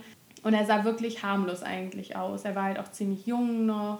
Ich meine, man kann es Leuten oft nicht ansehen, aber ihm konnte man es halt wirklich nicht ansehen. Trotzdem war vor Gericht nie die Frage, ob er es war, sondern eher, ob er zurechnungsfähig war. Sein Anwalt plädierte natürlich auf Unzurechnungsfähigkeit, da er auch, wie du gerade schon angesprochen hattest, mehrere psychische Erkrankungen dann festgestellt bekommen hatte. Doch normalerweise würde man ja das Töten und Verspeisen von Opfern als eine Tat von Geisteskranken einordnen. Normalerweise. Doch in Wisconsin ist man zurechnungsfähig, sobald man weiß, dass das, was man tut, falsch ist und es trotzdem tut. Hm. Somit war in Damas Fall keine Frage, ob er ähm, unzurechnungsfähig war. Also er wurde bestraft als zurechnungsfähig. Ich finde es eigentlich gut, dass er so bestraft wurde, weil er ja auf jeden Fall schlimme Taten begangen hat und bestraft werden muss. Aber ich kann mir nicht vorstellen, dass er richtig zurechnungsfähig war. Nee, glaube ich auf jeden Fall nicht. Gibt es in Wisconsin die Todesstrafe? Er hat sie nicht bekommen, sagen wir mal so. Deshalb glaube ich eher nein. Aber ich hab's. Ja, aber das hätte ich sonst nämlich auch geschlussfolgert. Ja, also Spoiler, er hat nicht die Todesstrafe bekommen. Ja, auf jeden Fall wurde er dann am 17. Februar 1992 als schuldig gesprochen und zu lebenslanger Haft zu über 900 Jahren verurteilt. Muss man erstmal schaffen. Crazy. Davon waren es 15 aufeinanderfolgende lebenslange Freiheitsstrafen in Ohio und das war ja der Ort des ersten Mordes. Und dann noch ein weiteres Mal lebenslang plus zehn Jahre pro Mord, da er als Wiederholungstäter galt. Also es waren dann fast tausend Jahre Gefängnis am Ende. Es waren sich halt am Schluss auch alle einig, dass er nicht verrückt war, sondern dass er einfach wirklich böse war und dass er sich für das Böse entschieden hat. Und das war das Schlimmste. Ich weiß nicht, ob ich dem zustimmen würde. Aber es sagten halt viele, er hatte theoretisch nicht den Grund, böse zu sein. Er hat es sich halt wirklich ausgesucht. Was er aber vor Gericht immer beteuert hat, war, dass er jedes Opfer geliebt hat und immer nur aus Liebe gehandelt hat und nie aus Hass. Und er hat sie halt einfach nur getötet, weil er sie bei sich behalten wollte. Und ich muss sagen, das kam wirklich sehr, sehr mh, mm, ehrlich rüber irgendwie. Also ich, das macht es überhaupt nicht besser. Aber es wirkte halt wirklich so, als hätte er gar nicht so dieses Brutale gemacht, weil er irgendwie Hass auf die hatte oder irgendwie Rache nehmen wollte. Er hat es halt wirklich so aus Liebe gemacht, weil er die bei sich behalten wollte. Und das finde ich noch fast grausamer vom Gedanken irgendwie. Ich finde halt, das ist so eine Grundsatzdiskussion irgendwie, ob du glaubst, dass Menschen böse sind oder ob sie irgendwie durch etwas halt böse werden. Ja. Aber ich finde, gerade wenn man ihm das jetzt einfach mal glaubt, dass er aus Liebe sozusagen gehandelt hat, dann spricht es ja und auch die psychischen Evaluationen sprechen ja ganz klar für eine psychische Störung. Ja. Und dann finde ich persönlich, kann man nicht davon reden, dass man sich dafür entschieden hat, sondern es ist halt was in deinem Gehirn, was einfach nicht richtig funktioniert. Ja. Aber ja, es ist auf jeden Fall, aber es ist ja auch eine fortlaufende Diskussion immer. Also ja, mit diesem Thema zurechnungsfähig oder nicht. Auf jeden Fall kam er dann, wie schon gesagt, für 900 Jahre plus ins Gefängnis. Und dort versuchte er wieder die Zuflucht im Glauben zu finden. Und er wurde tatsächlich im Gefängnis sogar getauft. Der Pastor war dann auch total eng mit ihm befreundet scheinbar. Ja, ich finde es auch irgendwie ein bisschen komisch, aber er meinte halt, er hat ihn getauft, weil er meint, dass das sozusagen jeder verdient hat. Und ja, also er hat ihm dann sozusagen noch eine Chance gegeben. So, am 28. November 1994 war es dann aber schon wieder vorbei. Denn mit nur 34 Jahren wurde er dann im Gefängnis von einem Mithäftling erschlagen. Und jetzt, Arabella, möchte ich mal so einen kleinen Test mit dir machen, ob du aufgepasst hast. Oh Gott. Erinnerst du dich noch an den ersten Mord und wie diese Person umgebracht wurde? Also mit was? Mit einer Hantel. Mhm. Und ich habe gefragt, wie. Sehr, sehr gut. Du hast sehr gut aufgepasst. Denn das Verrückte daran ist, dass auch er an diesem Tag mit einer Hantel getötet wurde, nur zweieinhalb Jahre nachdem er in die Haft gekommen ist. Und ich finde, das ist einfach nur ein verrücktes Ende zu einem noch verrückteren Fall. Also ich finde, es ist irgendwie so passend unpassend einfach. Ja, das ist so, Sorry für meine tausend Anglizismen, aber es ist ein Full Circle Moment, finde Ja, ich. finde ich Der auch. Kreis ist jetzt geschlossen. Ja, auf jeden Fall. Und ähm, noch ganz kurz zu dem, der, ähm, dem Täter, also jetzt diesmal der Dama umgebracht hat. Ähm, er sagte wohl einfach, er hatte also super dolle Aggression auf jeden Fall und hat halt mitgekriegt durch Zeitungen oder sowas, die an ihn gelangt sind, was Dama gemacht hat und hat ihn daher umgebracht. Aber er hat auch noch einen anderen Mithäftling umgebracht. Also er war gerade wohl einfach in der Laune. Weißt du, ob er bewusst die Handel gewählt hat oder war das halt einfach etwas, was ihm so in Reichweite gerade zur Verfügung Ja, stand? das war einfach in Reichweite tatsächlich. Und was ich auch interessant war, der andere Häftling hat sich wohl gewehrt und Dama hat sich nicht gewehrt. Der hat es einfach hingenommen und wusste auch von Anfang an, das hat er wohl ganz oft gesagt, dass er irgendwann mal getötet wird. Okay. Ja. Also er hatte wohl auch Crazy. Suizidgedanken öfter.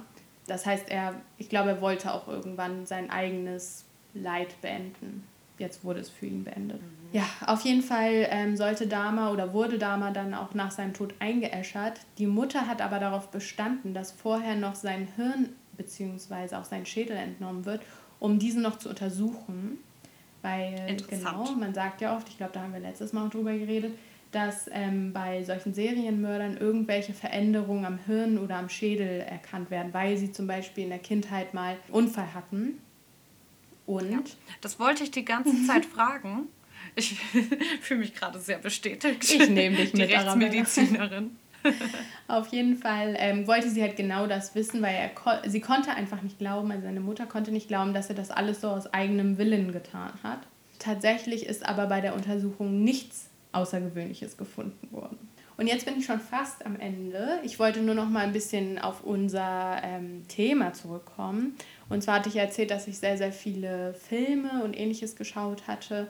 Unter anderem den Film My Friend Dharma.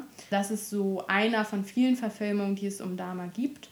Und ich muss leider sagen, das ist jetzt richtig das blöde Ende eigentlich, aber dass der Film, ich habe mir so viel davon erhofft und es war einfach der langweiligste Film, den ich jemals gesehen habe. Also die haben halt die Vorgeschichte eigentlich nur von Dama so erzählt, wie es in der Schule und vielleicht noch so in der Highschool abging.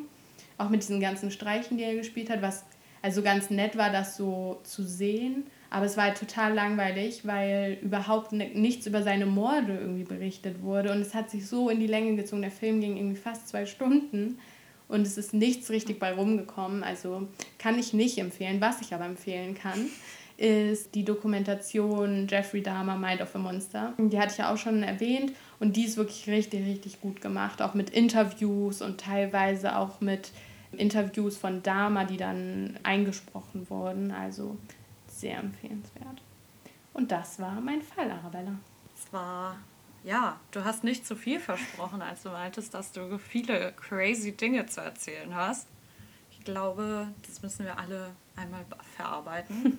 Ich würde jetzt allerdings, wenn du damit kein Problem hast, noch mal ein bisschen auf Verwesungsprozesse des Menschen eingehen, weil das ja etwas ist, was in deinem Fall eigentlich konstant erwähnt wurde Ja, sehr passend. und auch so ein bisschen das war, was er nicht vertuschen konnte durch seine Persönlichkeit, sondern dieser Fäulnisgeruch zum Beispiel, den du halt schon öfter da erwähnt hattest, das ist ja eigentlich so eine Sache, die kannst du einfach nicht überdecken. ja. Und zwar, viele der Infos, muss man einmal dazu sagen, sind schwer zu bekommen, was so Verwesungsprozesse angeht, weil du findest halt entweder schon eine Leiche, die tot ist, oder du musst irgendwie einen Studienrahmen finden, um Leute verwesen zu lassen, um das zu dokumentieren. Und das ist aus ethischen Gründen halt ein großes Problem.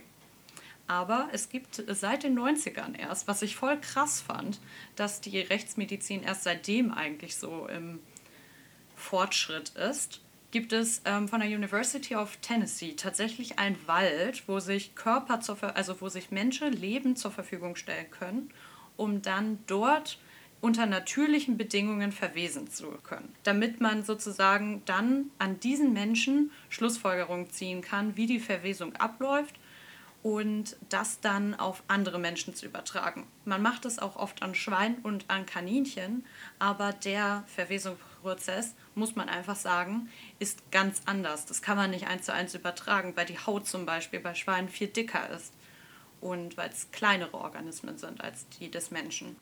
Und deswegen gibt es jetzt immer mehr, aber vor allem in Tennessee, solche Wälder. In Deutschland gibt es keinen, wo man sich zur Verfügung stellen kann. Okay, ich habe noch eine Frage dazu. Du meintest ja, dass die Leute sich zur Verfügung stellen. Mhm. Ist das dann so, dass die dort, also ich glaube nicht, aber Suizid begehen? Oder ist es so, dass sie gerade nach dem Tod direkt dort abgelegt werden, sozusagen? Oder im Sterben dort liegen? Also. Also das genau kann ich dir jetzt nicht sagen. Ich kann dir nur sagen, die begehen dann keinen Suizid okay. dort. Ich glaube einfach, dass sie nach dem Tod so schnell wie möglich quasi dorthin transportiert werden. Also mhm. man kann sich ja auch einfach der Forschung wirklich zur Verfügung ja. stellen nach dem Tod. Das macht man ja auch für die Anatomie. Und in dem Sinne macht man das dann dort halt für die Rechtsmedizin. Und daher kommen die meisten Fortschritte, was so die Rechtsmedizin und Autopsien und sowas halt, was die Forschung betrifft, angeht. Mhm. Und genau, einmal so ein Basic vorneweg, weil es jetzt ja je nachdem, was für einen Todesfall wir quasi haben, einen Unterschied macht. Ein intakter Körper, das macht auch Sinn, wenn man so ein bisschen drüber nachdenkt, verwest um einiges langsamer als irgendein Körper, wo eine Traumaeinwirkung eine Rolle gespielt hat. Also wenn jemand eine offene Wunde hatte, zum Beispiel eine Schusswunde, ist ähm, auch große Triggerwarnung für alles, was ich jetzt sage, dann legen dort viele Insekten schnell Eier rein. Mhm. Und deswegen wird der Verwesungsprozess beschleunigt. An der Luft liegende Leichen, muss man dazu noch sagen, die verwesen doppelt so schnell wie Wasserleichen, weil im Wasser die Temperatur anders ist und sich so eine Wachsschicht vom Menschen um den Körper bildet und sozusagen wie ein natürliches Konservierungsmittel wirkt. Mhm. Außerdem ist eine an der Luft liegende Leiche im Verwesungsprozess achtmal so schnell wie eine, die vergraben wird. Also auch da hat man wieder so den Temperaturschutz, auch den Schutz insgesamt vor anderen äußeren Wettereinwirkungen. Da gehe ich auch später nochmal drauf ein, weil man kann vor allem durch thermische Einflüsse den Verwesungsprozess beschleunigen bzw. verlangsamen, je nachdem, was man da machen möchte. Jeffrey Dahmer, hattest du ja gesagt, legt seine Opfer in Eiswannen, einfach um die runterzukühlen. Mhm. Und dadurch werden sie weniger angegriffen durch zum Beispiel Insekten.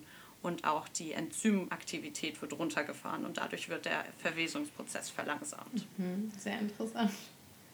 Ja, ich habe freudig gelesen heute. Es gibt so verschiedene Kennzeichen dafür, dass ein Mensch tot ist. Einige kennst du bestimmt auch schon. Wir haben die Totenstarre, die Totenkälte und Totenflecken.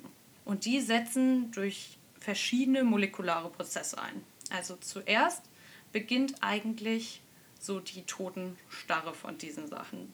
Wie wird das Ganze bezweckt?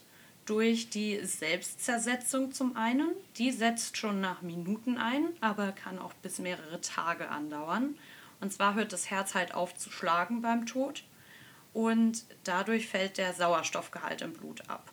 Die Zellen haben darum dann wiederum einen Sauerstoffmangel und setzen Säure frei und dadurch fangen dann Enzyme an, die Zellmembran zu zersetzen, einfach weil sie ein zu saures Milieu haben und das wieder ausgleichen wollen. Mhm. Das beginnt zuerst in der Leber und im Gehirn und breitet sich dann über den ganzen Körper aus. Und die Totenstarre, die entsteht dadurch, dass die Muskelkontraktion eingestellt wird. Also das ist jetzt so ein ganz, ganz kleiner Biochemie-Einblick, den ich hier gebe. Man braucht dafür ATP, das ist sozusagen der Treibstoff der Zelle und der wird unter Sauerstoff produziert. Wir haben ja aber gesagt, wir haben Sauerstoffmangel, deswegen gibt es keine ATP-Bildung mehr.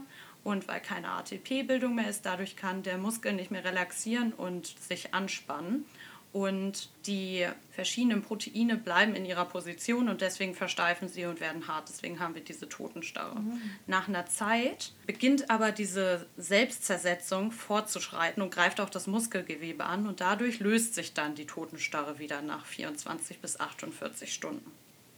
Also wenn du einen Toten findest mit Totenstarre, dann weißt du, dass es wenige Stunden bis zu zwei Tage her ist. Oh, voll interessant, das wusste ich nicht. Fun Fact.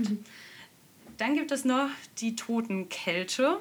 Das ist auch sehr wichtig, weil wir ja unseren Körper von der Temperatur regulieren können. Es gibt Tiere, die können das nicht, aber wir können das. Und sobald wir sterben, setzt diese Thermoregulation aus.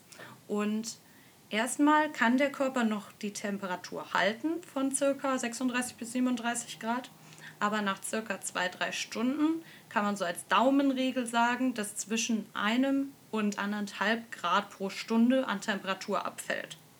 Mhm. Und dann kann man sich auch wieder ausrechnen, je nachdem, man misst dann rektal die Temperatur und je nachdem, welche Temperatur der ähm, Leichnam dann hat, dann kann man sich ausrechnen, wie alt er wahrscheinlich ist. Mhm. Also wie alt der Todeszeitpunkt ist. Aber die Temperatur fällt, das macht auch Sinn, ähm, nur bis zur Umgebungstemperatur ab. Wahrscheinlich hat die Umgebungstemperatur auch damit zu tun, wie schnell die Temperatur absinkt. Also wenn du jetzt irgendwo an einem kalten Ort ähm, umgebracht wirst, geht es schneller, als wenn du jetzt in ja, Florida definitiv. bei 40 Grad umgebracht wirst. Ganz, ganz klar. Außerdem setzt natürlich auch das Immunsystem aus, sobald man verstirbt. Und dadurch wiederum, wir haben ja Tausende an Bakterien im ganzen Körper. Und eigentlich sind es Bakterien, die uns helfen, verschiedene Prozesse irgendwie zu bewirken. Aber wenn das Immunsystem ausfällt, fängt der Körper wiederum an, sich selbst zu zersetzen. Also fangen wir dann sozusagen an beim Gastrointestinaltrakt, also beim Verdauungstrakt. Dort haben wir die meisten Bakterien, deswegen fängt dort auch diese Zersetzung als erstes an und man also es hört sich vielleicht ein bisschen komisch an, aber man wird sozusagen von innen nach außen aufgefressen. Und das ist dann auch der Prozess der Fäulnis, so nennt man das. Mhm. Dadurch, dass diese Bakterien halt ganz viele Reaktionen eingehen, dadurch werden dann verschiedene Stoffe freigesetzt, wie zum Beispiel Methan. Und der Körper bläht sich so auf und je nachdem halt, wie viele Zersetzungsprozesse schon im Gange sind, umso doller ist der Mensch aufgebläht. Und teilweise kann der Körper sogar aufplatzen. Oh. Finde ich richtig ekelhaft. Außerdem haben wir Hämoglobin, das ist unser Blutfarbstoff. Ich fühle mich hier so, als würde ich einen kleinen Biochemiekurs geben. Gerne. das ist unser Blutfarbstoff und der wird dann abgebaut. Dadurch werden Schwefelverbindungen freigesetzt und die folgen der Schwerkraft und setzen sich in Kapillaren, also in Blutgefäßen ab, die dicht an der Hautoberfläche liegen. Und dieser Stoff ist dann abgebaut so grünlich und dadurch entstehen unsere Totenflecke. Und sind die dann leicht grün? Ja, also durch die Haut wirken sie dann lila. Ah, okay. Mhm, ganz, ganz genau. Also es wird immer mehr Gas produziert durch diesen Bakterienzersetzungsprozess und der kann sich dann auch in so kleinen Bläschen unter der Haut absetzen oder er entweicht über andere Körperöffnungen. Ich will jetzt nicht genauer sagen, mhm, wie ich das meine. Ja, und das ist dieser Geruch, den halt die ganze Zeit bei Dama die Nachbarn auch gerochen haben. Mhm. Dieser Fäulnisprozess, der sich dann einfach irgendwann ausbreitet. Oh. Und dieser Prozess, der dauert bis circa neun Monate an, sagt man. Krass. Gleichzeitig mit der Fäulnis gibt es aber noch den eigentlichen Verwesungsprozess. Das ist dann von außen sozusagen das Zerfressen, was dann mit dem Fäulnis von innen irgendwann an, aneinander gerät. Mhm. Und hier entsteht jetzt aber kein Gas mehr. Es sind auch Besiedelungen von Maden und Insekten hier wichtig. Die zersetzen dann die Haut und bilden andere organische ähm, Verbindungen. Man kann auch ein bisschen unterscheiden, in welchem Stadium die Larven und Bakterien sind, um Rückschlüsse zu ziehen, wann der Mensch verstorben ist. Mhm. Aber Tatsache ist, irgendwann wird halt dann durch die Larven und Insekten und Maden wird dann die Haut zersetzt und die inneren Organe durch die ganzen Bakterien, die von innen halt kamen. Und am Ende hat man einfach nur noch wirklich Knochen, Knorpel und ähm, das eigentliche Skelett. Mhm. Genau, ich habe ja gesagt, durch hohe Temperaturen kann man diesen Prozess beschleunigen, einfach weil Enzyme dann besser arbeiten können und vor allem auch Maden und Insekten sich da wohler fühlen, weil das ihr Temperaturoptimum ist. Und durch zu hohe Temperaturen wiederum kann man das aber stoppen, weil man dann den Körper austrocknet und die Leiche dann mumifizieren kann. Und dann wiederum bei niedrigen Temperaturen, da stoppt man eher diese enzymatischen Prozesse, diese Autolyse nennt man das. Ähm, und deswegen wird dann der Verwesungsprozess ein bisschen verlangsamt. Oha, richtig. Kleiner Exkurs in die Rechtsmedizin. Ich finde das richtig, richtig interessant. Ich hoffe auch, das war niemand zu naturwissenschaftlich. Man muss einfach zu unserem Hintergrund sagen, dass wir beide sehr naturwissenschaftliche Studiengänge belegen. Arabella noch viel, viel mehr als ich.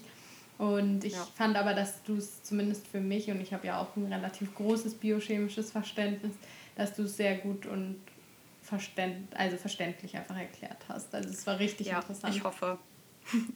Also ich musste mich da ein bisschen zurückhalten, ähm, nicht zu viele Fachbegriffe zu verwenden, aber ich hoffe, dass es für jeden verständlich war. Ja, auf jeden Fall interessant. Also vielleicht machen wir solche kleinen Exkurse noch öfter, weil ich denke, das ähm, lässt einfach noch tiefer blicken ähm, hinter die Hintergründe, wie das alles entdeckt wird. Ich finde auch diese Insekten und Maden und so, auch wenn sich eigentlich eklig anhört, aber total interessant ähm, weil das einfach eine Art ist, die noch nicht so erforscht ist, ähm, noch ja, Beweise zu finden anhand dieser Maden. Also ich habe jetzt letztens ja. äh, nochmal mich ein bisschen damit auseinandergesetzt und man kann teilweise auch in den Maden Spuren finden, zum Beispiel ähm, Spermien oder sowas bei einem Missbrauch und kann dann die DNA daraus lesen. Also das habe ich auch gelesen mit der DNA. Ja, es gibt ganz, ganz viele interessante ähm, Dinge da noch, aber das steckt wohl gerade in Deutschland noch voll in den Kinderschuhen. Mhm. Ja, ich finde es auch richtig interessant. Eine Sache muss ich noch ganz kurz erzählen und dann lassen wir euch auch in Ruhe sozusagen. Voll die lange Folge ähm, ja, ich sehe es auch gerade. Aber ähm, warum quasi die Forschung erst vorangetrieben wurde, ist, das war Ende der 80er. Da wurde eine Leiche gefunden und wurde in die Rechtsmedizin gebracht. Und der Rechtsmediziner sollte herausfinden, wann die Leiche verstorben war. Und so, er hat die halt angeguckt, aber wusste halt noch nicht so wirklich viel und hat dann gesagt, dass sie circa neun Monate alt ist. Aber dann hat er sich die Leiche genauer angeguckt und es gab einfach Widersprüche. Also es waren zum Beispiel keine Etiketten in den Kleidungen, was ja schon wirklich seit langem gemacht mhm. wird. Und dann hat er die Leiche halt immer weiter untersucht und durch diese Prozesse so, dass er halt dann die Kleidung sich angeguckt hat oder die Zähne und äh, die Füllungen beziehungsweise halt auch Nichtfüllungen, die da verwendet wurden. Und dann wurde festgestellt, dass die schon 1860 verstorben war, die Leiche, und er sich also einfach mal um über 100 Jahre verschätzt hatte. Das finde ich so krass. Ja, okay, das würde wahrscheinlich jetzt nicht mehr passieren. Ja, und das hat dann quasi den ganzen Forschungsprozess überhaupt erst in Gange gebracht, weil man sich dachte, man darf sich hier nicht um 100 Jahre verschätzen. Das wäre fatal, ja. Ja, wirklich. oh, Gut, wir wollen euch jetzt aber auch nicht weiter am Hörer halten. Wir hoffen, dass ähm, das alle und auch wir beide gut vertragen, was wir hier heute erzählt haben bzw. gehört haben. Und freuen uns auf die nächste Folge mit einem neuen Thema. Ganz genau. Macht es gut. Bye. Bye.